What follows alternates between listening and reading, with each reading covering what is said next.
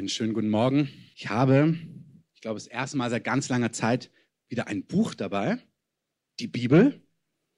Nicht, dass wir sonst nicht aus der Bibel hören und lesen und empfangen würden, aber ich habe es immer im iPad in einer fertigen Predigt. Und ich hatte diese Woche auch eine Predigt fertig und heute Morgen hat der Herr das völlig über den Haufen geworfen und gesagt, er möchte heute was anderes machen. Ich soll die Bibel mitnehmen und euch aus meinem Herzen erzählen, was mich bewegt und dass Gott heute Gewaltiges tun wird. Amen.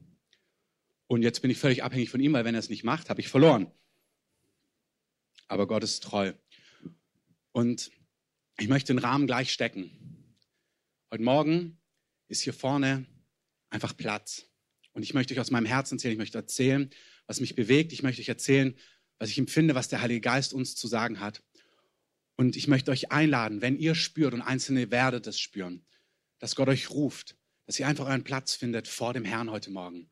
Wirklich das Empfinden, dass Gott Einzelne ruft vor seinen Thron und der Herr möchte was freimachen, der Herr möchte was berühren heute und der Herr möchte dich berühren. Und du musst nicht nach vorne kommen, um vom Herrn berührt zu werden. Amen. Gott wirkt auch in Reihe 13 und auch in Reihe 12, habe ich gehört.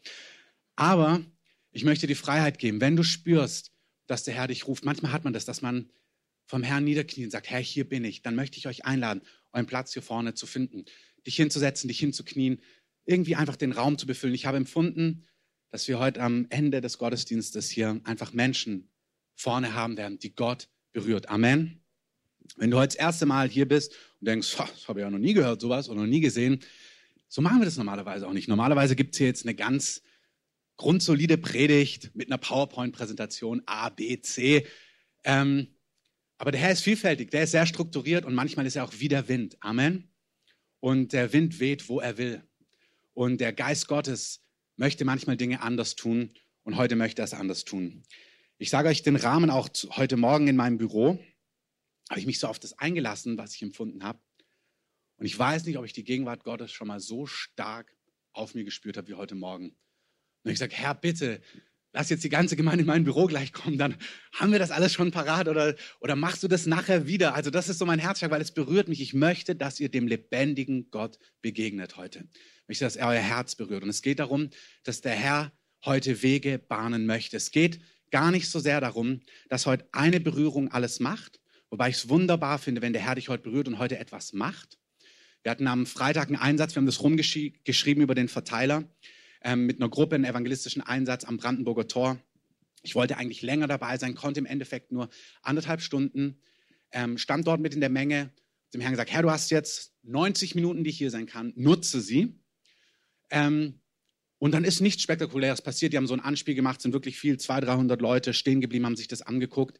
Ähm, und irgendwie hatte ich jetzt gar keinen Zug zu einer bestimmten Person. Ich habe dann zwei ähm, junge Frauen, so vielleicht 25, da stehen sehen und habe sie angesprochen.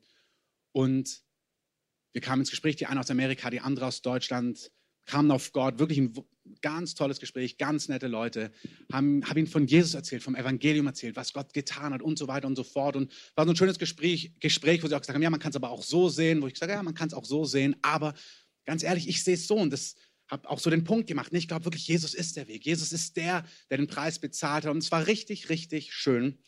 Im Endeffekt hat die eine erzählt, dass sie eigentlich immer, wenn sie Jesus am Kreuz sieht, so schon seit Jahren, dass es sie total berührt. Dass sie zu Tränen rührt und dass sie es total berührt. Sie wusste das irgendwie, dass quasi Jesus sein Leben für sie gegeben hat. Und dann haben wir darüber gesprochen. Dann habe ich gesagt, hey, weißt du, dann ist vielleicht ein guter Zeitpunkt, wenn du das eh spürst, Gottes zu sagen, dass du dieses Geschenk annimmst. Amen. Es ist wirklich bei Gott so, Gott zwingt uns zu nichts, aber Gott lädt uns ein und wir dürfen Gott eine Antwort geben, auch heute Morgen. Wir dürfen sagen, ja, ja, das will ich. Und ich sage, weißt du, wenn du glaubst, dass Jesus für dich gestorben ist, auch als ich ihr das erklärt habe, wenn du auch so bejahen kannst, dass du Schuld hast, also dass es so Sünde in deinem Leben gibt, Dinge, die nicht perfekt sind. So, ich sage dann immer, bei mir gibt es auch Dinge, die nicht perfekt sind. Ähm, so ist, wir alle, keiner ist perfekt dann, und du merkst ja, dass es ist so, und ja, du brauchst Hilfe, dann sag doch Gott, dass du diese Vergebung haben möchtest. Lange Rede, kurzer Sinn. Wir haben gebetet, sie hat ihr Leben in Gottes Hände gegeben, war wirklich bewegt. Und das war alles schön. Und dann dachte ich, ach, die andere, die hat sich das gut angehört, aber die war nicht so mit drin. Ich, die segne ich noch, vielleicht hat sie irgendeine Not. Dann hat sie gesagt, ja, du kannst beten. Irgendwie meine Mutter, die ist krank und so weiter und so fort. Dann habe ich gesagt, das machen wir. Und habe ihr ein Zeugnis erzählt von letztem Sommer, Viele von euch haben das schon gehört, da hatten wir ein Team aus den USA bei uns im Haus.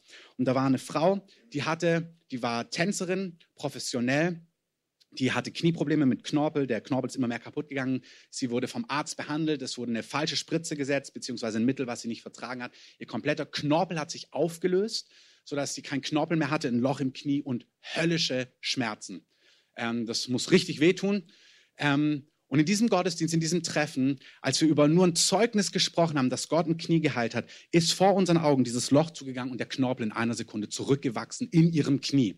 Und sie war komplett geheilt. Glorreich. Amen. Ja, wirklich.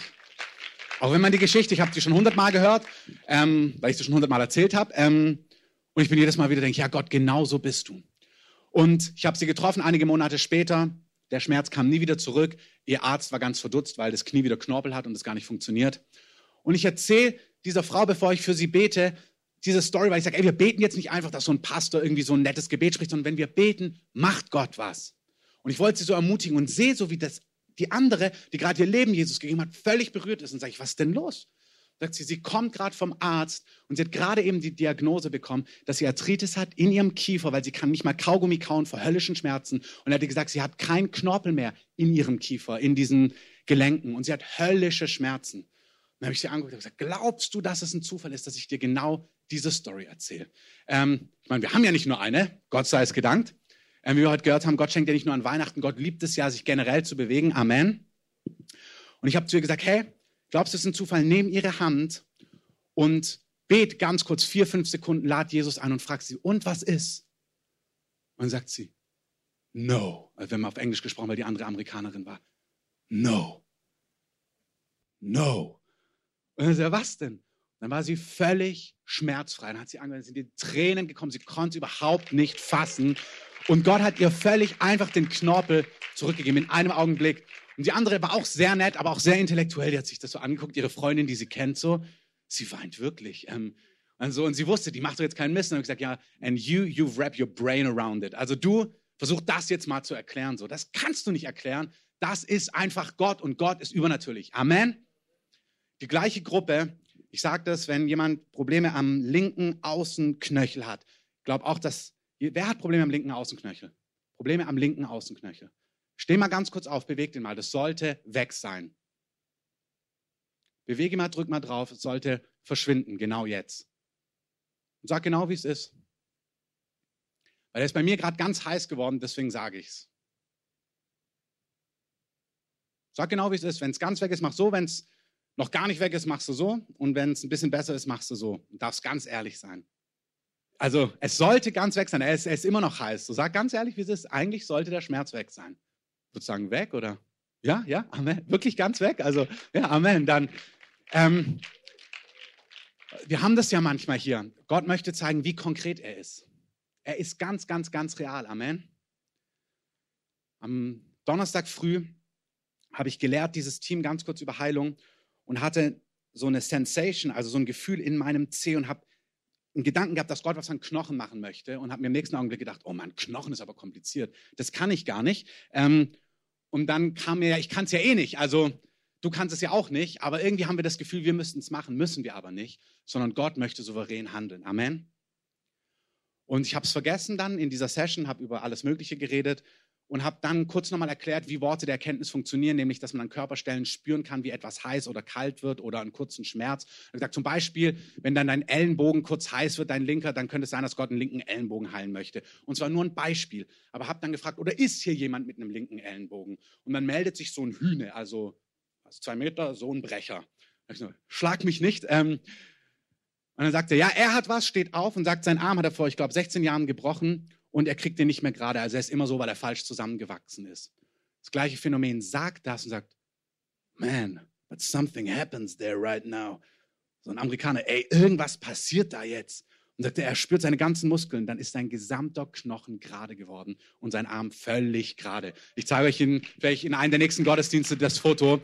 Er kriegt, siehst den Arm so und jetzt ist er absolut gerade. Der konnte es überhaupt nicht glauben. Ähm, der hat mich jetzt noch zweimal, die übernachten bei uns im Haus, noch zweimal ähm, getroffen und gesagt, man, it's really straight. Also es ist jetzt wirklich gerade. Ähm, er ist total begeistert davon. Und dann war ein anderer Typ da, dann kam so die Gegenwart Gottes in den Raum, dass ähm, ich gesagt habe, hey, wenn du jetzt Beschwerden hast, teste einfach deinen Körper. Gott möchte jetzt heilen. Er macht einfach weiter. Wir müssen gar nicht beten. Teste da, wo du Schmerzen hast und es sollte einfach verschwinden. Da war einer, der ähm, intensive Schmerzen an der linken Seite hatte, an der Schulter, im Nackenbereich ist es völlig verschwunden. Und ein anderen, das fand ich glorreich, hatte von seinem hatte Eishockey gespielt und hatte da einen Puck drauf bekommen vor Jahren eine Riesenschwellung, die seit Jahren da ist.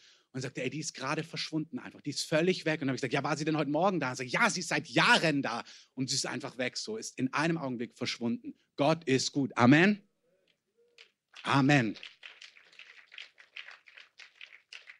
Wenn wir diese Sachen hören, dann ist es als Ermutigung, dass Gott nicht tot ist, sondern lebt und auch heute Morgen hier handelt und wirklich dir was zu sagen hat heute Morgen. Das möchte ich, dass du das hörst. Er hat dir und deinem Herzen etwas zu sagen. Und ich möchte euch das erzählen, was mich bewegt.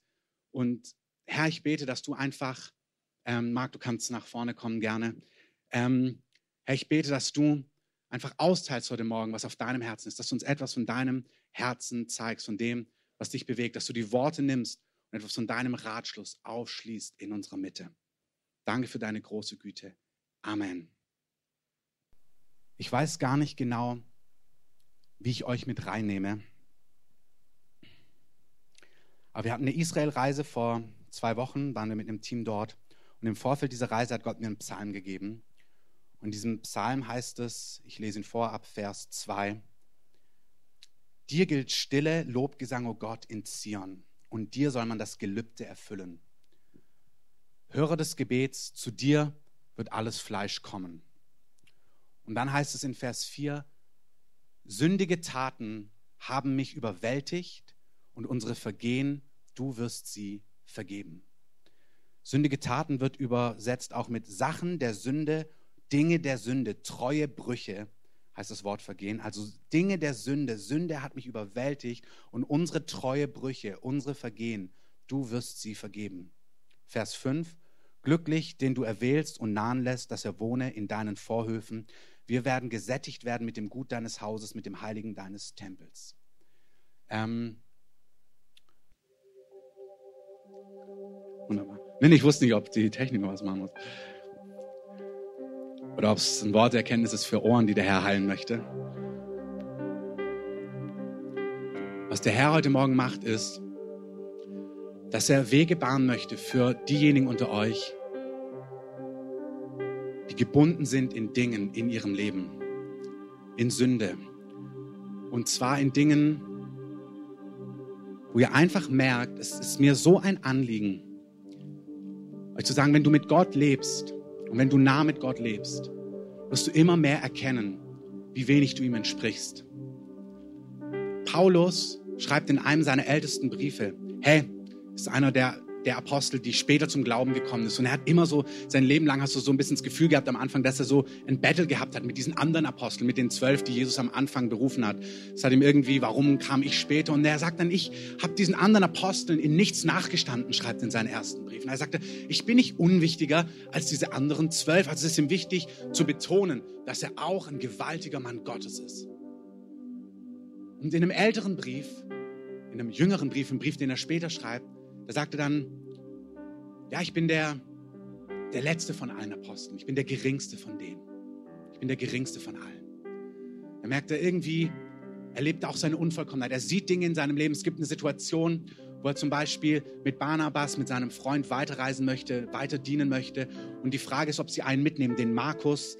Aber der Markus, der hatte in der Situation davor ähm, sich irgendwie abgeseilt, obwohl er gesagt hat, er wird dabei sein, aber dann ist er kurzfristig abgesprungen. Und das hat Paulus irgendwie geärgert. Und dann hat er gesagt, nee, mit dem, den will ich nicht nochmal mit ins Boot nehmen. Der, der hat sich nicht zu seinem Wort gestellt, der, der ist nicht wirklich treu, der ärgert mich. Und dann hat er sich darüber richtig mit Paul, mit Barnabas verkracht, sodass die beiden sich dann sogar trennen mussten und jeder seines Weges gegangen ist. Jeder hat einen anderen mitgebracht. Und am Ende, auch viele Briefe später im Neuen Testament, lesen wir, wie Paulus sagt, hey, gibt es wieder so eine Frage, hey, und schickt Markus zu mir weil er ist mir wirklich nützlich. Sein Herz irgendwie ist geweitet, sein Herz ist, hat mehr Barmherzigkeit empfunden und da, wo vielleicht eine Härte war, ist er ganz weich geworden. Wir kennen die Details dieser Geschichte nicht, aber er hat sich verändert. In den Jahren mit Gott hat er gemerkt, dass Dinge, die heute okay waren, plötzlich nicht mehr okay sind. Und das ist ein Phänomen, wenn du mit Gott lebst, dann sind Dinge gestern okay gewesen Und plötzlich merkst du irgendwie, die passen nicht mehr rein. Du nimmst in deinem Herzen Dinge wahr, die immer okay waren. Aber plötzlich spürst du, das passt irgendwie hier nicht mehr rein. Vielleicht fällt es dir ganz leicht, dass du auch über Leute redest oder so einen Witz machst und man, man redet dann und irgendwie lebst du jetzt mit Gott und merkst immer, wenn du das sagst, irgendwie fühlst du dich da nicht mehr frei und du spürst, dass der Heilige Geist dich von Dingen in deinem Leben überführt. Bei anderen ist es vielleicht, dass du was Finanzen angeht, das war nie ein Thema, wolltest auch nie in Gemeinde hören, aber plötzlich spürst du, wie du hörst dann, wie Leute von Geben sprechen, von Großzügigkeit und über die Maßen und irgendwie merkst du, wie eng du bist und merkst, wie du eigentlich hier gar nicht so frei bist. Es ist völlig normal, dass man mit Gott unterwegs ist und dass Dinge, die gestern okay waren, plötzlich nicht mehr okay sind. Dass man spürt, irgendwie bin ich hier nicht mehr im Frieden, irgendwie muss ich das jetzt verändern. Und so merken wir auch bei Paulus, da hat er gesagt, ey, wir müssen effektiv sein, den Markus können wir nicht mitnehmen, der, auf den konnten wir uns nicht verlassen. Und Jahre später spürte, hey, schick Markus zu mir. Er ist mir ein großer Segen. Und sein Herz hat sich verwandelt. Nochmal ein älterer Brief, einer seiner letzten Briefe. Da schreibt Paulus nicht mehr, hey, ich bin einer der Aposteln in einer Reihe mit allen. Zählt Petrus auf, zählt Johannes auf, zählt Jakobus auf und in einer Reihe steht Paulus. Sondern in einem seiner letzten Briefe schreibt er, ich bin der Erste von allen Sündern. Und du denkst dir, wenn du seit 30 Jahren, 40 Jahren mit Gott unterwegs bist, dann solltest du doch gefühlt viel reiner, viel fertiger, viel vollendeter sein. Aber du merkst, Paulus sieht sich an und merkt, umso mehr ich Gott, umso mehr ich Gottes Reinheit, Gottes Licht sehe, umso mehr merke ich, wie ich Gott gar nicht entspreche in meinem Wesen.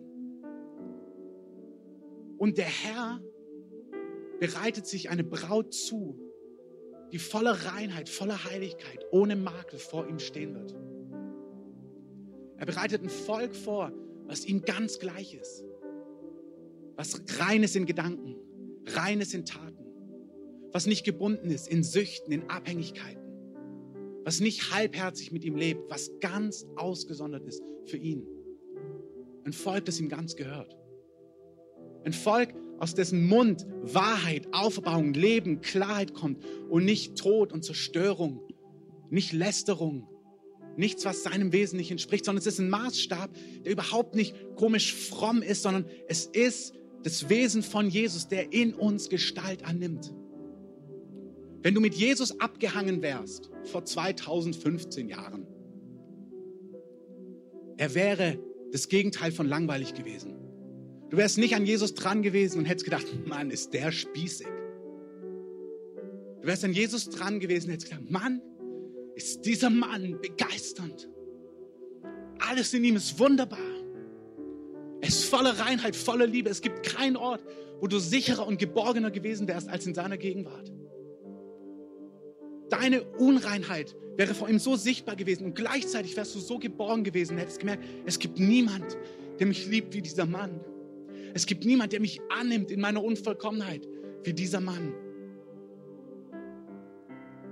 Hättest ihn gesehen und sein Leben hätte dich begeistert. Deine Gedanken wären gewesen, ich will sein wie er. Ich will sein wie du.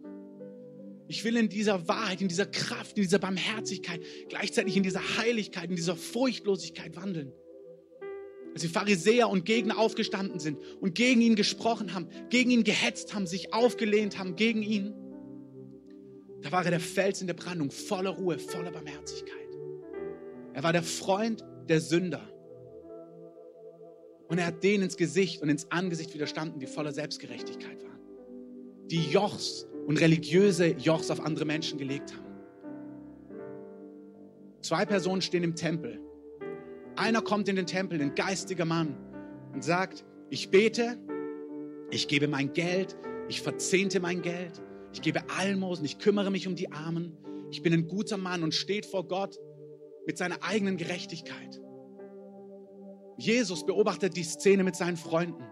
Und ein anderer Mann kommt in den Tempel und steht in der Gegenwart Gottes und sagt, Herr, er wagt es nicht, seine Augen aufzurichten zu Gott. Und er sagt, Gott, sei mir Sünder gnädig.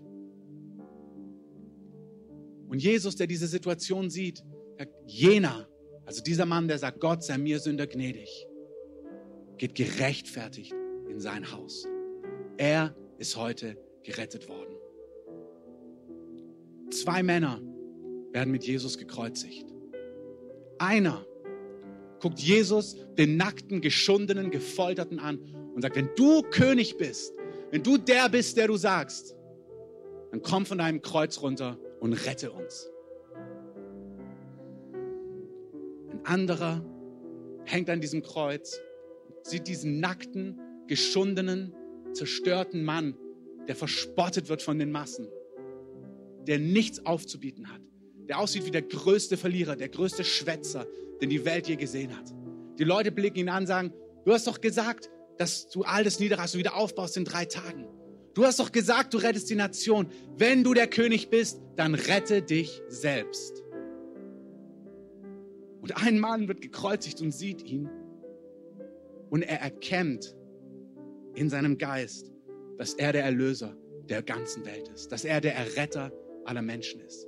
Er weiß, dass er dort unschuldig gekreuzigt wird und dass wenn er sein Vertrauen auf diesen Mann richtet und auf diesen Mann setzt, er errettet und ewiges Leben bekommen wird. Und er weiß das, dass er das bekommt aufgrund dieses Mannes, weil er sagt, ich hänge hier und es ist ein gerechtes Urteil. Ich habe mein Leben verwirkt, ich habe mein Leben gottlos gelebt, ich habe nichts aufzubieten. Wenn ich vor Gott stehe, habe ich nichts aufzubieten. Es kommt der Tag, wo wir alle vor Gott stehen. Und unsere Gerechtigkeit, das, was du an Werken anliefern wirst, wird vor Gott verwehen und nicht bestehen. Es wird verbrennen. Es besteht nicht vor dem heiligen, ausgesonderten Gott. Es wird keiner noch so frommer, noch so geistlicher, noch so guter, wohltätiger Mensch vor Gott ankommen.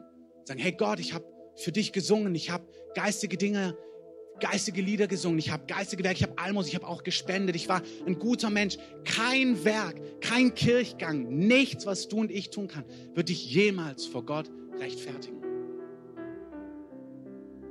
Der Römerbrief sagt, da ist kein Gerechter, nicht einer.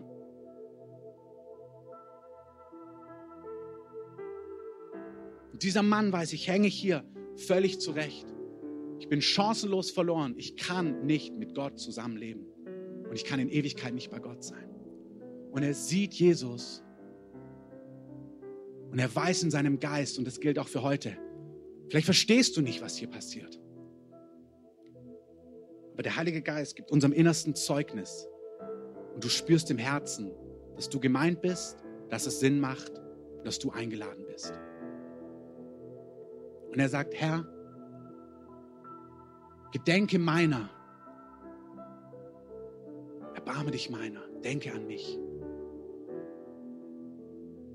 Und Jesus sagt zu ihm, heute noch wirst du gerechtfertigt sein und wirst du in meinem Reich sein.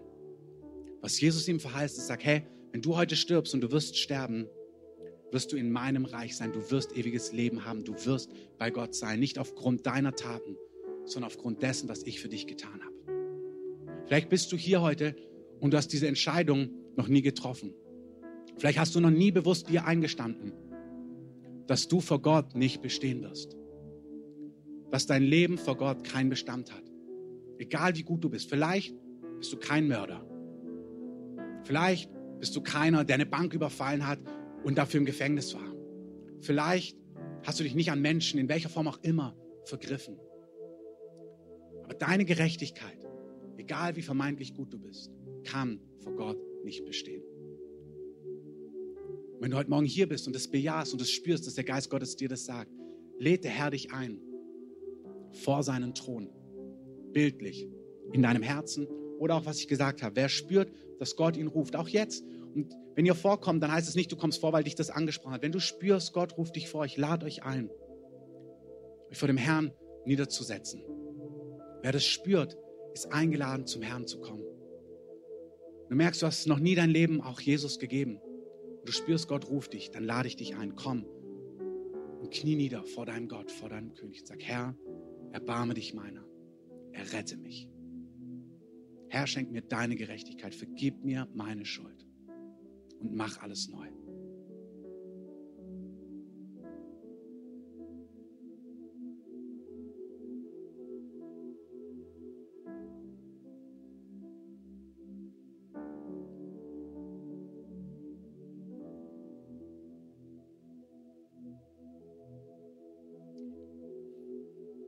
Ich möchte von einer anderen Gruppe sprechen, diejenigen unter euch, die ihr mit Gott lebt. Ich möchte euch einfach sagen, was ich gesehen habe, was der Heilige Geist tun möchte. Ist wie bei Paulus. Er möchte, dass ihr eure Unvollkommenheit wirklich seht. Er möchte euch versöhnen mit euch selber. Der Herr möchte, dass du dir eingestehen kannst, wo du drin hängst. Ich habe gesehen, dass hier manche sind in eurer Ehe. Ihr hängt in Dingen drin, auch in perversen Dingen, die euch berauben und die euch kaputt machen und die euch zerstören. Ich habe gesehen, wie manche Männer hier so lange schon in Pornografie drin hängt, in diesen Bildern. Und es ist wie, es ist so drin. Und ihr lebt mit diesem subtilen, schlechten Gewissen. Und was der Heilige Geist heute Morgen machen möchte, ist nicht, dass er, und er möge es machen, dass er Dinge in einem Augenblick klärt. Es möge so sein. Wunderbar. Wenn Gott etwas anspricht und sofort Freiheit schenkt. Wunderbar. Aber was Gott machen möchte, ist, dass du in deiner Unvollkommenheit, in dem, was du bei dir wahrnimmst, dein Zorn, dein Ärger, wie merkst du, dieser Jezorn, der immer da ist, diese Wut, diese Gewalt, wo du merkst, es gibt Situationen in deinem Alltag, wo was aus dir rausbricht, was so Gott nicht entspricht. Ich möchte, dass du dir das anschauen kannst. Dass du es nicht leugnest, dass du es nicht wegdrückst, sondern dass du es anschaust heute Morgen. Ich bitte dich heute Morgen. Schau auf die Dinge, die Gott nicht entsprechen in deinem Leben. Schau auf deinen Stolz, deine Unfähigkeit, Fehler zuzugeben. Deine Unfähigkeit, vielleicht deinem Ehepartner zu sagen, hey, ich habe hier was falsch gemacht, es tut mir leid. Deine Unfähigkeit, Schwäche einzugestehen. Zu sagen, ich kann das nicht. Oder mir fehlt hier was.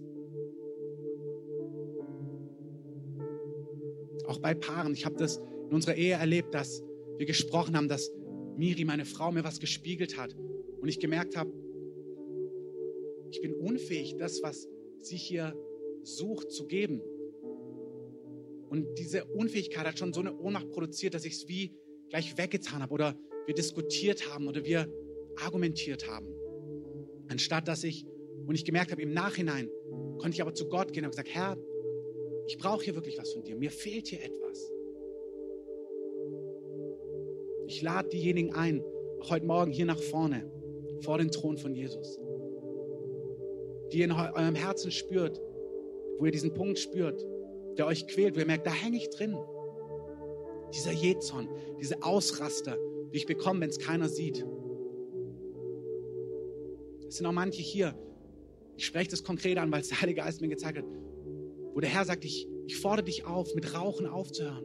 Vielleicht schon ganz lang, aber du hast es so oft ignoriert, dass dich das Wort gar nicht mehr trifft.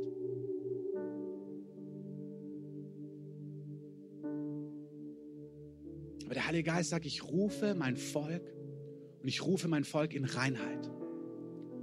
Und der erste Schritt ist, dass ihr auf die Dinge blicken könnt, die mir widersprechen. Und es geht heute Morgen nicht darum, dass ihr eine Schuld bekennt, sondern es geht heute Morgen darum, dass ihr euch eingesteht, wie ihr seid. Was der Herr schenken möchte, ist ein gutes Gewissen. Was ich gesehen habe, ist, dass der Herr heute das Gefängnis öffnet, wo du in deiner Scham gefangen bist. Du in deinem Leben etwas auslebst, in etwas drin hängst, etwas drin steckst, wo du eigentlich merkst, eigentlich kann ich, ich fühle mich, entweder du ignorierst es oder du merkst, du fühlst dich wirklich nicht frei vor Gott, du bist nicht frei vor ihm.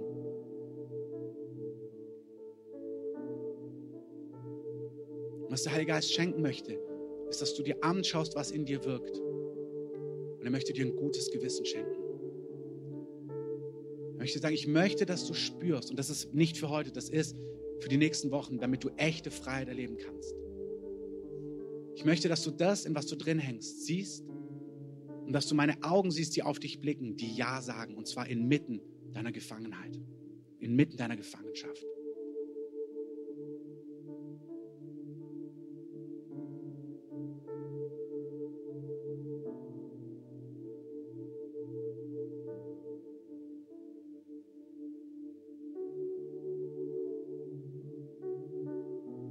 Lass uns wirklich so die Augen schließen. Mann, lass uns den Gottesdienst zu einer Begegnung mit dem Herrn machen.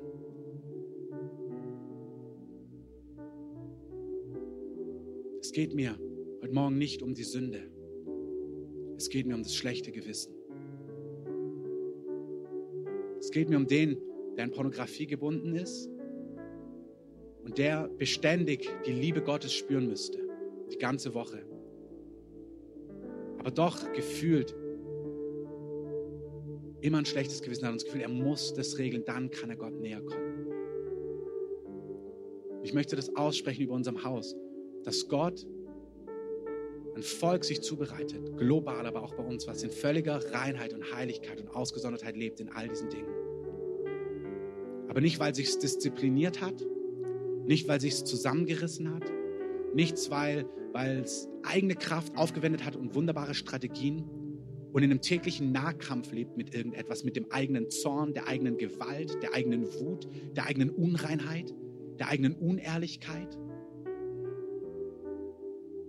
sondern weil sie sich eingestanden haben und sagen, ja, so sieht's aus bei mir, Gott.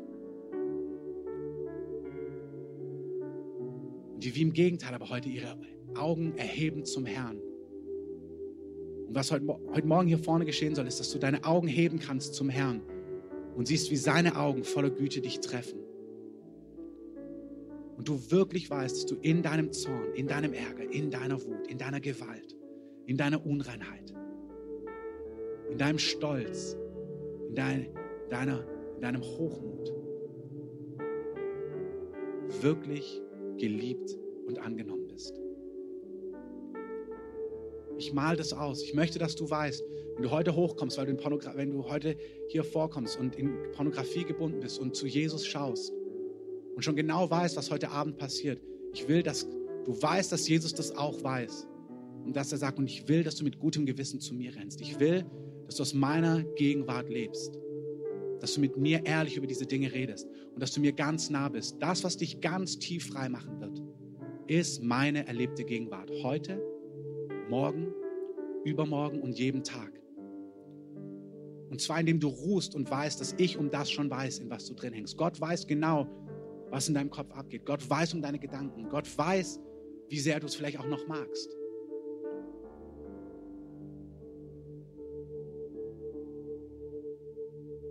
Das ist die Tragik. Es gibt manche Dinge in unserem Leben, obwohl wir frei sein wollen, sind sie doch Teil des Lebens geworden und haben wir sie lieb gewonnen. Und auch das kriegst du nicht aus dir verändert, sondern du kriegst es nur verändert, wenn du im Licht wandelst, wenn du lernst vor Jesus zu kommen und zu sagen, Jesus, genau so sieht's aus. Dieser Teil meines Lebens, der gehört zu mir, ich habe den lieb gewonnen. Aber du darfst mein Herz verändern. Du darfst ganz tief etwas tun, dass ich frei werde von diesen Dingen. Vielleicht ist es bei dir nicht, dass du es lieb gewonnen hast. Vielleicht bist du längst hoffnungslos geworden. Vielleicht hast du das Gefühl, ich brauche das gar nicht mehr sagen, ich kann Gott gar nicht anschauen. Ich habe diesen Jähzorn, diesen Ärger, diese Wut, diese Gewalt immer noch nicht unter die Füße gekriegt. Und du kommst dir vor wie ein Heuchler. Deine Essproblematik, deine Sucht, deine Abhängigkeit.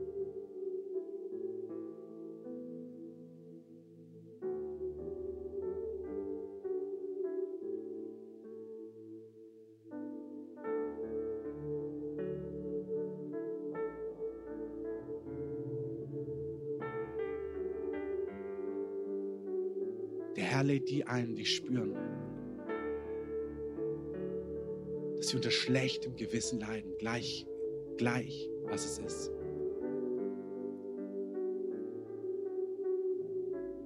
Ich habe in den letzten Wochen und Monaten, ich weiß, dass Gott mich liebt. Aber Gott drängt mich so mit seiner Güte, mit seinem Erbarmen, mit seiner Liebe in meiner Unvollkommenheit. Gott sucht ein Volk, was so in ihm ruht, was so um seine Liebe weiß.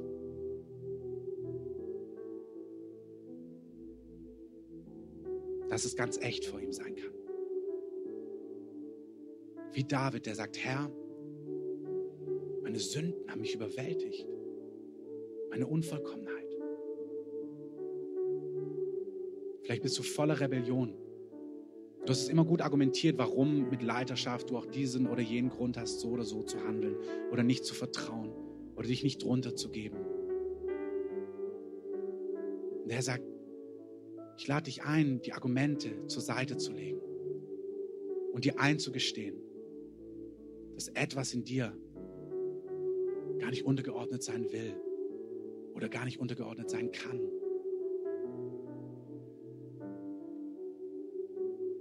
Ich möchte, dass du das siehst und dass du gleichzeitig meine Liebe spürst, dass du Gottes Liebe spürst.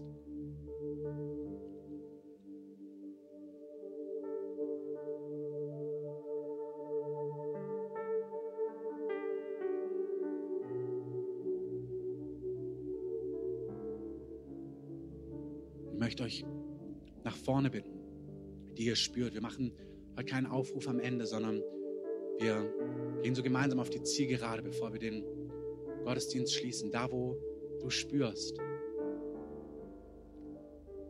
dass dein Gewissen oft leidet und nicht frei ist vor dem Herrn. Ganz gleich, was deine Geschichte ist. Komm doch nach vorne und knie doch nieder vor dem Herrn. Es ist wirklich heute eine Kraft darauf, diesen Schritt zu gehen. Ich möchte niemand dazu nötigen.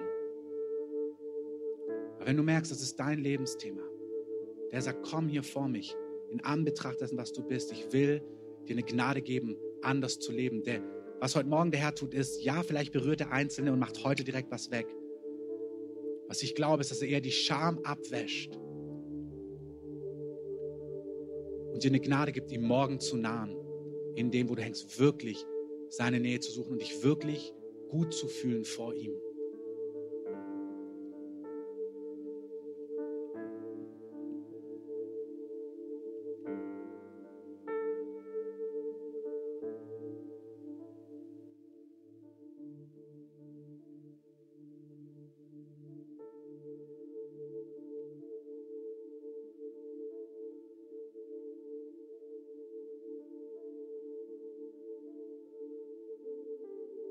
Das, was ich heute Morgen in meinem Büro erlebt habe, war,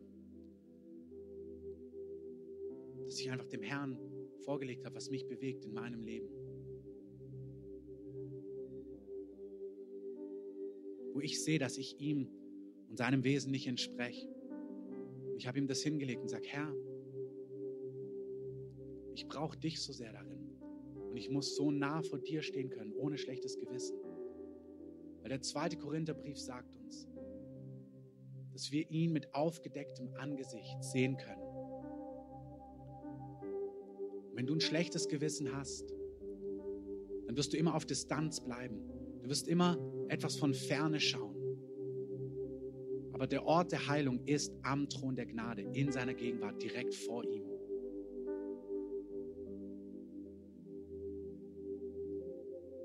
Und was der Herr heute macht, ist, dass er dir die Gnade gibt, anstatt von ferne zu schauen. Wie Zachäus, der auf den Baum von oben guckt, seiner Schuld bewusst von oben, weiß er ist ein Mann voller Unreinheit, voller Geldliebe. Und er hört, Jesus kommt. Und er will ihn unbedingt sehen und er klettert auf diesen Baum. Und er beobachtet die Szene vom Baum. Und so sagt Gott, da wo dein Lebensstil ist, wo du im Baum sitzt und irgendwie schon weißt, Gott liebt dich, aber doch unter diesen Dingen leidest in deinem Leben sagt der Herr, weißt du, ich will nicht, dass du das selber klärst, selber regelst und irgendwie mit viel eigener Kraft und Disziplin das unter die Füße kriegst. Sondern es gibt eine Freiheit und ich möchte das betonen. Als Gott mich frei gemacht hat von Pornografie und diesen Dingen in meinem Leben, hat Gott eine Freiheit gewirkt, dass ich nicht jeden Tag dem widerstehen musste und im Nahkampf, sondern Gott hat mich frei gemacht. Frei gemacht im Sinne von, es war kein Thema mehr. Meine Gedanken waren frei von Bildern, frei von Gedanken, frei von Versuchungen in dieser Form. Es war einfach Freiheit. Ich war voll mit Gottes Liebe. Ich habe erlebt, wie Gottes Liebe mich geflutet hat. Ich war satt an Gott und in Gott und voller Leidenschaft für ihn und die Dinge seines Reiches. Es war echte Freiheit. Es war kein täglicher Nahkampf, kein tägliches Proklamieren, kein tägliches etwas hochhalten, sondern es war echte Freiheit. Wenn der Sohn frei macht, der ist wahrhaftig frei. Wen Gott frei macht von Jezorn, der reißt sich nicht zusammen, sondern der hat kein Jezorn mehr in seinem Herzen. Wen Gott frei macht von Wut und von Gewalt, der ist frei von Gewalt in seinem Herzen. Wer frei ist von treibender Lust, der ist wirklich frei von treibender Lust. Wenn Gott frei macht von Süchten, von Alkohol, von Drogen, von Nikotin, der wird nicht jeden Tag widerstehen müssen und 15 Strategien haben, wie er es vermeidet, in das reinzurutschen, sondern es gibt eine Freiheit im Herrn, die ist vollkommen und die ist ganz. Diese Freiheit gibt es ausschließlich am Herzen Gottes. Am Herzen Gottes kann nur sein, wer weiß, dass er in seinem Zerbruch, in seiner Unvollkommenheit Gott nahen kann. Nur wer weiß, dass er als Wrack voller Schande beschmutzt zum Thron der Gnade kommen kann und dort sein kann. Nicht einmal, sondern jeden Tag, bis du frei bist. Ich möchte es aussprechen. Es geht nicht darum, dass du einmal kommen darfst. Komm einmal als Wrack. Sondern was der Herr dir schenkt heute Morgen ist, die Gnade, dass du wissen darfst, komm, solange du nicht frei bist, als Wrack zu mir, bitte. Komm als Mann voller Sünde. Komm als Mann voller Jezorn. Komm als Frau voller Ungerechtigkeit. Komm als Frau voller Wut, voller Neid, voller Manipulation. Komm zu meinem Thron. Nicht einmal, sondern ein Lebensstil, wo du weißt, du darfst als Wrack jeden Tag kommen. Du darfst kommen, wenn du weißt, dass du mittags wieder da reintappen wirst. Aber ich sag dir, wenn du Gottes Thron beständig nahst in deiner Unvollkommenheit, echt, in Echtheit, wirst du nicht dieselbe Person bleiben. Die Herrlichkeit Gottes wird dich reinigen und wird dich heilen und wird das Joch über dir zerbrechen. Du wirst nicht bleiben, wer du, wie du bist. Ich möchte es nochmal sagen. Ich spreche nicht von einer einmaligen Berührung, obwohl ich jedem eine einmalige, gewaltige Berührung wünsche. Ich spreche davon, dass du heute Mittag, wenn du fällst, mit gutem Gewissen in Gottes Gegenwart kommen kannst. Ich spreche davon, dass du heute Mittag, wenn du fällst, mit gutem Gewissen in Gottes Gegenwart kommen musst, wenn du tiefgreifend frei werden möchtest. Wir werden verwandelt in sein Abbild, wenn wir sein Angesicht mit aufgedecktem Angesicht anschauen. Wenn wir nicht in seine Gegenwart kommen aufgrund von Scham und schlechtem Gewissen, sind wir abgeschnitten von der Kraft der Veränderung. Das ist die Strategie des Feindes, um das Volk Gottes in Gefangenschaft zu halten, weswegen die Freiheit noch nicht dominierend und maßgeblich ist in seinem Volk. Es ist nicht Gott, der keine ganze Freiheit schenken möchte,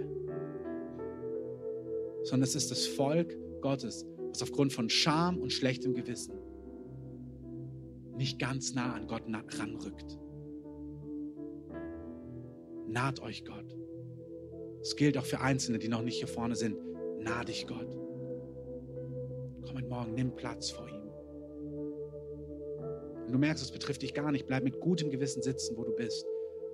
Es ist nicht das Ziel, dass jeder hier sein muss, nichts dergleichen. Bleib mit gutem Gewissen sitzen, wenn du merkst, dass der Heilige Geist dich nicht zieht. Aber wenn er dich zieht, dann nahe Gott. Und er wird sich dir nahen.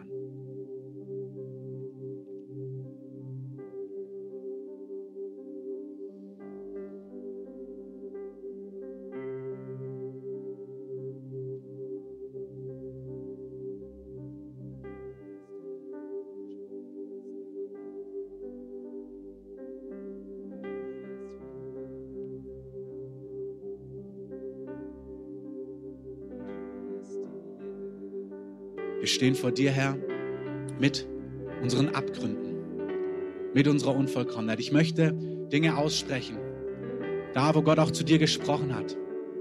Ganz konkret, vielleicht bist du hier. Gott hat zu dir gesprochen über Ehe, über den Bund der Ehe. Dass Sexualität in den Bund der Ehe gehört. Oder auch in den Bund der Ehe, dass du nicht darüber hinaus in Beziehungen, in Dingen leben solltest. Vielleicht merkst du, ja, genau so sieht es aus bei mir. Ich möchte genau dich rufen, wenn du merkst, es gibt Dinge, wo Gott dich ruft, die du lieb gewonnen hast oder wo du unfrei bist, wo du gefangen bist.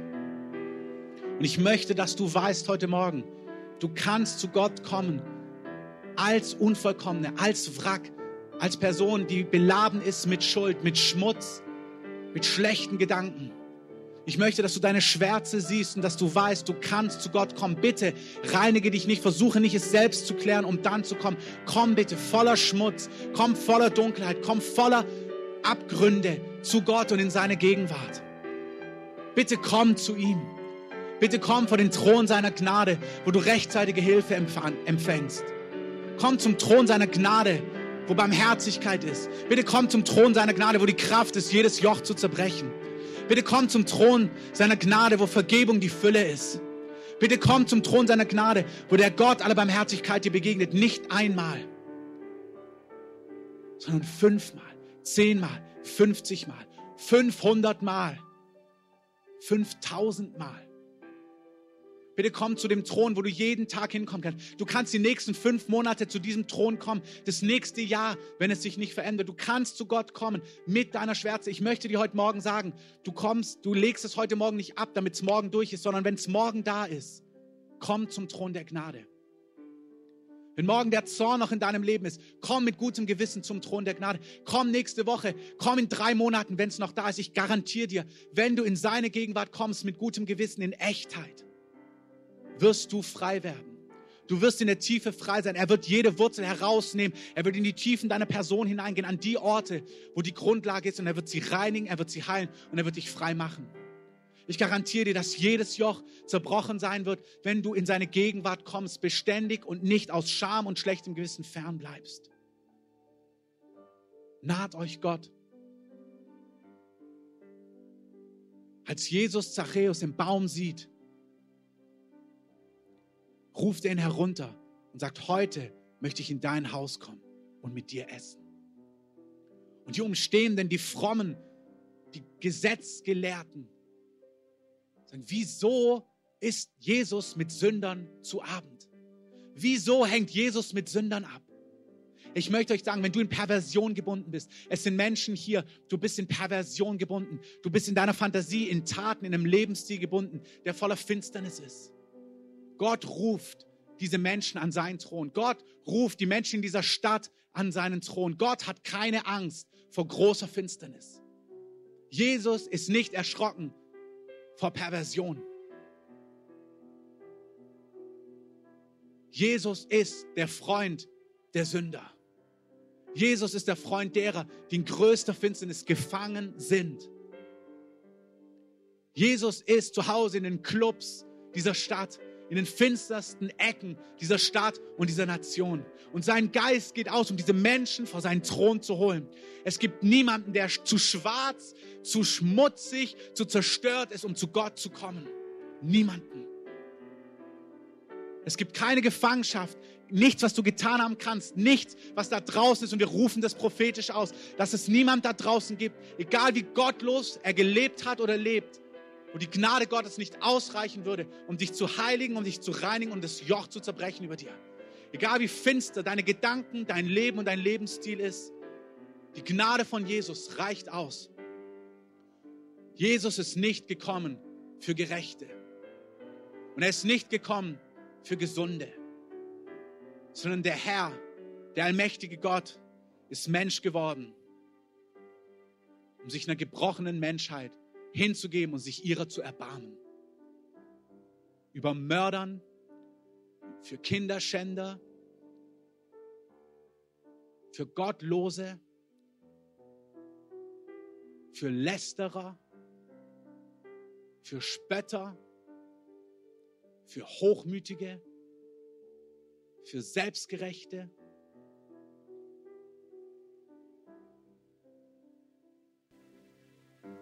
Und der Herr ruft dich nicht einmal an seinen Thron, sondern er sagt dir heute Morgen, bitte komm jeden Tag. Nicht bis du frei bist, sondern komme jeden Tag. Wenn du jeden Tag kommst, weil du weißt, dass du kommen kannst, die Türen stehen dir offen, dann wirst du frei werden. Jezorn wird nicht mehr gefunden sein bei dir. Unreinheit, Perversion, Gottlosigkeit wird nicht mehr gefunden werden bei dir.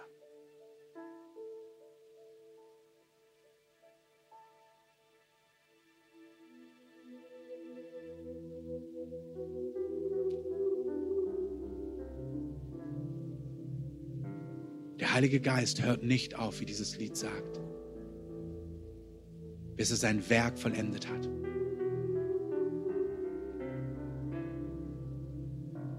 Ich möchte dir heute Morgen sagen, dass er die Scham abwäscht von dir.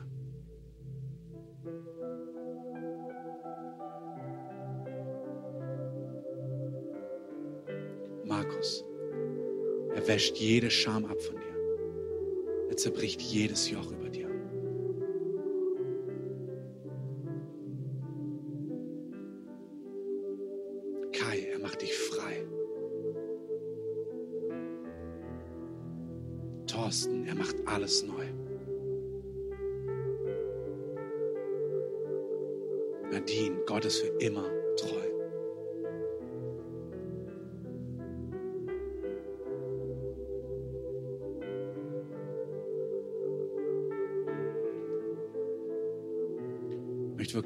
Jetzt, der Herr nimmt Scham von uns weg.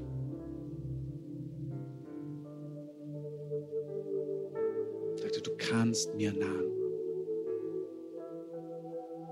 Es ist der einzige Ort, wo sich das verändert, unter was du leidest.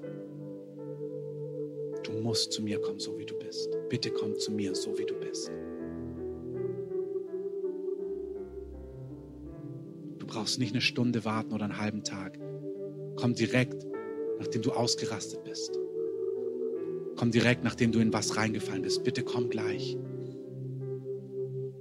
Ich bin die Quelle des Heils. Mein Wasser reinigt dich und wäscht dich rein und erneuert dich.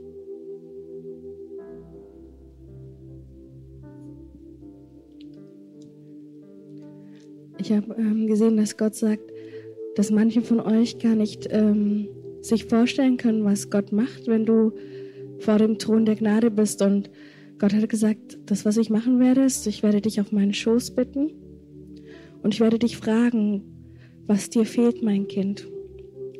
Ich will, dass du, dass du weißt, dass ich dich fragen werde, was in deinem Herzen ist. Ich werde dich fragen, wovor hast du Angst, mein Kind? Was, wovor fürchtest du dich, mein Kind? Was ist es, was dir fehlt? Ich will dir alles geben, mein Kind. Und ich habe gesehen, dass er sagt, am Thron der Gnade sollst du nichts mehr erfahren, wie dass ein Vater sich um dein Herz bemüht. Nicht in erster Linie um die Reinheit deines Herzens, sondern dass dein Herz sprechen kann darüber, was ihm fehlt. Dass dein Herz in Freiheit sagen darf, was es braucht. Und dass dein Herz sich nicht mehr schämen muss für die Bedürfnisse und die Sehnsüchte, die du doch nicht abstellen kannst. Am Thron der Gnade sollst du wissen, dass es einen Gott gibt, der deine Sehnsüchte längst gesehen hat. Dass er dich von Herzen liebt. Dass er sich sehnt danach, deine Sehnsucht zu stillen. Der sagt, mein Kind, ich sehe deine Sehnsucht. Habe ich dich nicht selbst damit geschaffen? Habe ich nicht dein Herz so tief sehnsüchtig gemacht nach Liebe und Annahme? Du brauchst dich nicht schämen, dass du Angst hast vor Ablehnung. Du brauchst dich auch nicht schämen, dass dein Herz so unsicher ist vor mir. Sollte ich nicht der gute Vater sein, der dir Sicherheit schenkt? Sollte ich nicht der gute Vater sein, der dir jeden Tag mit den Worten und dem Herzen entgegenläuft, das du wirklich brauchst? Mein Kind, ich habe gesehen, dass die Welt nicht reicht für dein Herz. Ich habe gesehen, dass das nicht reicht für dich. Ich habe gesehen, dass deine Sehnsucht tiefer ist und das darfst du mir sagen. Weil ich will das gerne. Und ich habe einfach so gesehen, dass Gott sagt, der Thron der Gnade soll für dich kein abstrakter Begriff mehr sein. Auch der Strom seiner Liebe soll für dich nicht mehr abstrakt sein. Du sollst wissen, dass der Strom seiner Liebe bedeutet, dass dein Herz endlich atmen darf. Dass dein Herz endlich ehrlich sein darf. Und dass dein Herz endlich spüren darf, was es nie mehr spüren durfte. dass Gott sagt, an meinem Thron der Gnade darfst du spüren, was du längst verlernt hast unter den Menschen. Bei mir ist jedes deiner Herzenssehnsüchte willkommen. Und alles, was du suchst, will ich dir geben. Und vor allem, was du dich schämst, da möchte ich sagen, mein Sohn, meine Tochter, schäm dich nicht. Schäm dich nicht dafür, denn ich kenne dich genau und ich liebe dich so. Und ich möchte das einfach nochmal ganz ehrlich auch so kurz sagen. Ich habe zwei Jahre lang wirklich in Perversion und Unreinheit gelebt, aber ich war jeden Tag so geliebt vom Herrn. Ich habe gewusst, wenn Menschen wüssten, was damals mit mir war, die hätten mich alle verurteilt. Aber ich wusste, dass der Herr mich jeden Tag dreimal, viermal aufgefangen hat mit so viel Liebe, mit so viel Hingabe. Er hat mir nur gesagt, Miri, ich liebe dich und ich sehe dein Herz und ich sehe nach was du dich wirklich sehnst. Ich verurteile dich nicht, sondern umso mehr werde ich dich in meine Liebe ziehen. Umso mehr werde ich dein Herz mit dem füllen, was es wirklich braucht. Und ich, ich möchte das wirklich als Zeugnis geben, so wie Christoph, für Frauen und für Männer, es gibt Freiheit. Und der Herr liebt es, Freiheit zu schenken. Aber er will es nicht, dass ihr es alleine habt. Er will durch seine Liebe, durch seine beständige Liebe, gerade dann, wenn man fällt, weil das ist die Demut, zu fallen und aufgehoben zu werden. Das ist echte Demut, zu fallen und aufgehoben zu werden. Und Gott hat so ein Interesse an seinem Volk, dass es fällt und sich in Demut aufheben lässt.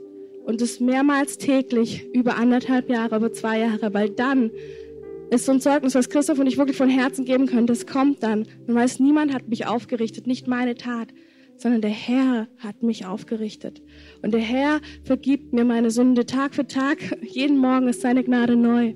Und es ist wunderschön, wenn man dieses Zeugnis nicht von der Bibel hat, sondern vom Herzen. Vom Herzen wurde ich jeden Morgen, jeden Abend aufgefangen. Von Herzen wurde ich geliebt und aufgerichtet. Mit einer Vaterliebe, die seinesgleichen in dieser Welt sucht. Ich möchte das zum Abschluss sagen.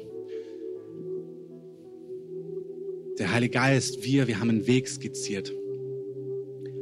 Aber es ist dieses, was machst du damit nächste Woche? Es ist dieses, bahne du, geh du an diesen Ort. Ich, was Miri gesagt hat, was ich bezeugen kann, es gibt keinen herrlicheren Ort und der ist nicht hier im Gottesdienst, der ist nicht in irgendeinem sakralen Gebäude, der ist dort, wo du bist, wo du dich dem Herrn auslieferst, wenn Gott kommt. Spürbar. Du merkst, der allmächtige Gott kommt zu dir und sagt, ich bin für dich da. Ich kenne dich und ich helfe dir. Und ich lade euch ein, all das nicht vom Hören sagen zu bejahen, sondern eure eigene Geschichte zu schreiben mit der Güte und der Gnade Gottes. Diesen Weg selber zu begehen, diesen Weg selber zu forcieren. Schritte zu gehen in seine Gegenwart hinein, an sein, an dort, wo er ist. Bahnt einen Weg dorthin. Es ist wirklich so, umso öfter man das macht, umso einfacher umso leichter ist es. Es bahnt sich ein Weg und du findest diesen Ort zügig von Zuspruch, von Geborgenheit und von Sicherheit. Und wir wollen euch als Gemeinde, als Gemeindeleitung, als Hirte dieser Gemeinde, möchte ich euch abhängig machen vom Herrn und von seinem Heiligen Geist. Ich möchte, dass ihr von ihm hört und von ihm wisst und von ihm ein Zeugnis in eurem Herz habt, dass ihr vor ihm wohlgefällig seid. Ich möchte, dass ihr es wisst, nicht weil wir es euch erzählen, sondern weil ihr es in euren Herzen spürt. Und damit möchte ich euch segnen. Und ich möchte diejenigen, die heute hier sind, die diese Entscheidung für Jesus noch nie getroffen haben, einladen, aber diese Entscheidung so jetzt zu treffen und sagen, Jesus, ich gebe dir, ich gebe mein Herz in deine Hand. Ich will dein Kind sein, ganz bewusst. Ich möchte das aussprechen. Paulus sagt, wer das im Herzen glaubt, dass der zweite Teil ist, das mit dem Mund einmal zu bekennen und ich sage, doch, ich gehöre zu dir, ganz bewusst. Du sollst mein Retter sein, aber auch mein Herr. Ich will auf deinen Wegen gehen. Lehre mich. Beziehungsweise, okay, bring es in mir zustande, Herr, wo ich das überhaupt nicht kann. Und lass uns bitte noch einmal alle die Augen schließen.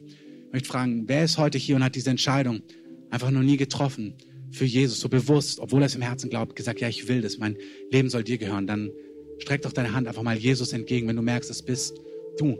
Egal, ob du im Publikum noch sitzt oder ob du hier vorne bist, einfach sagen, Herr, hier bin ich. Mein Leben soll dir gehören.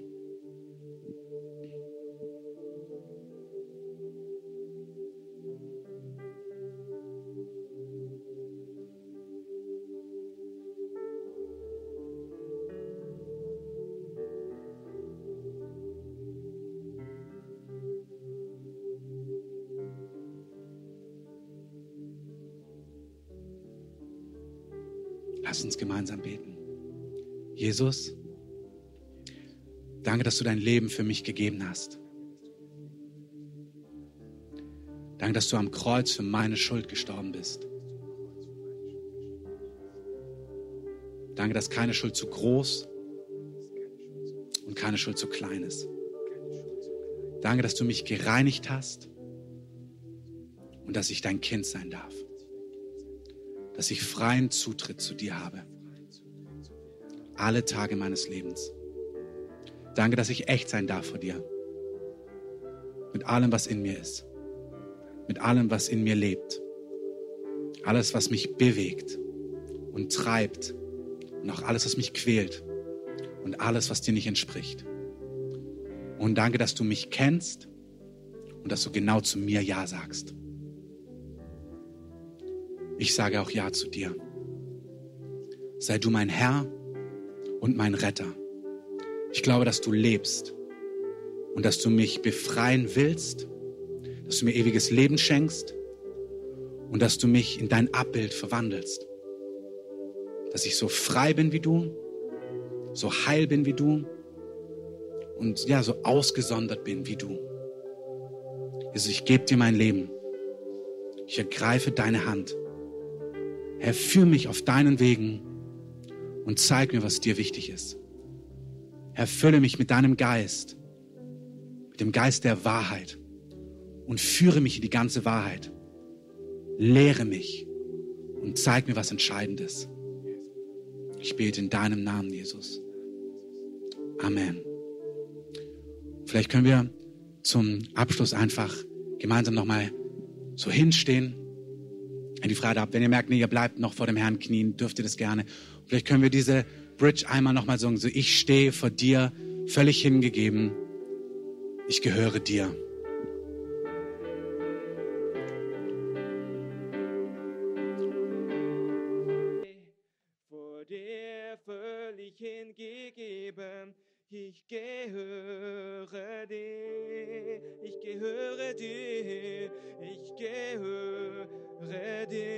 Lasst uns Jesus mal wirklich in diesem Kontext einen richtigen, gewaltigen, mächtigen Applaus geben, weil wir ihn gehören und er jede Scham und jede Schande zerbricht. Und Herr, unser Applaus gilt dir, weil du uns liebst, weil du Ja gesagt hast, weil du jedes Joch zerbrichst, weil du uns frei machst und weil wir zu dir kommen dürfen. Herr, danke für diese Gnade. Herr, wir gehören dir. Das ist die Wahrheit. Wir dürfen dir nahen und wir sagen es wirklich, wir rufen Freiheit aus über allen, die heute hier sind. Wir befehlen jeder Macht zu gehen, die dem im Wege steht. Ich sage, du hast Freiheit, zu Gott zu kommen. Das ist deine Zuversicht. Es ist ein Tag voller Zuversicht, weil Gott Ja sagt zu dir. Weil Gott sagt, ich liebe dich und du darfst kommen und du wirst nicht dieselbe oder derselbe bleiben. Du wirst frei sein. Herr, wir rufen das aus. Deine Freiheit ist messbar, spürbar und wird sichtbar sein. In jedem einzelnen Leben, in jeder Familie. Und Herr, das ist das Zeugnis für Menschen, die dich auch nicht kennen. Du bist ein guter, gewaltiger, großartiger Gott, Herr. Du bist nicht pedantisch, du bist nicht der, der grimmig schaut, sondern du bist der Gott, der das Leid von Menschen gesehen hat und einen Weg gebahnt hat in echte Freiheit, in die echte Fülle, in echten Jubel, in echte Herrlichkeit. Und wir danken dir, dass du das Bild, was Jesus nachfolgen bedeutet, was das Verständnis in unserer Stadt, in unserem Land ist, völlig auf den Kopf stellen wirst. Es wird das glorreichste, gewaltigste und anziehendste sein, was diese Stadt jemals gesehen hat. Wir danken dir, dass du den Namen Jesus verherrlichst in dieser Stadt, in deinem Namen, Jesus. Amen. Amen. Lass uns wirklich Jesus einen Applaus geben. Ich möchte so, weil die Zeit auch so fortgeschritten ist, einfach euch die Chance geben. Eigentlich habt ihr alles und ihr wisst, wo der Ort ist, wo ihr den Rest bekommt. Amen. Am Thron der Gnade. Wenn ihr doch noch Gebet braucht, wenn ihr eine Not habt, innerlich, äußerlich, körperlich, wir haben hier ein Gebetsteam vorne, wir beten, wir segnen. Gottes Kraft ist hier, um zu heilen. Wir können von oben für ein paar Augenblicke noch Musik einspielen. Wir wollen gerne beten, euch gerne segnen. Vielleicht können die Beter sich schon mit aufstellen. Kommt gerne zu uns, nehmt sonst gerne Platz. Unten gibt es Kaffee, Tee und Kekse und Listen und Dudellisten und alles, was das Herz begehrt. Und genau, ich wünsche euch eine starke Woche. Geht mit Gott, geht mit seinem Segen und in seiner Gegenwart. Amen.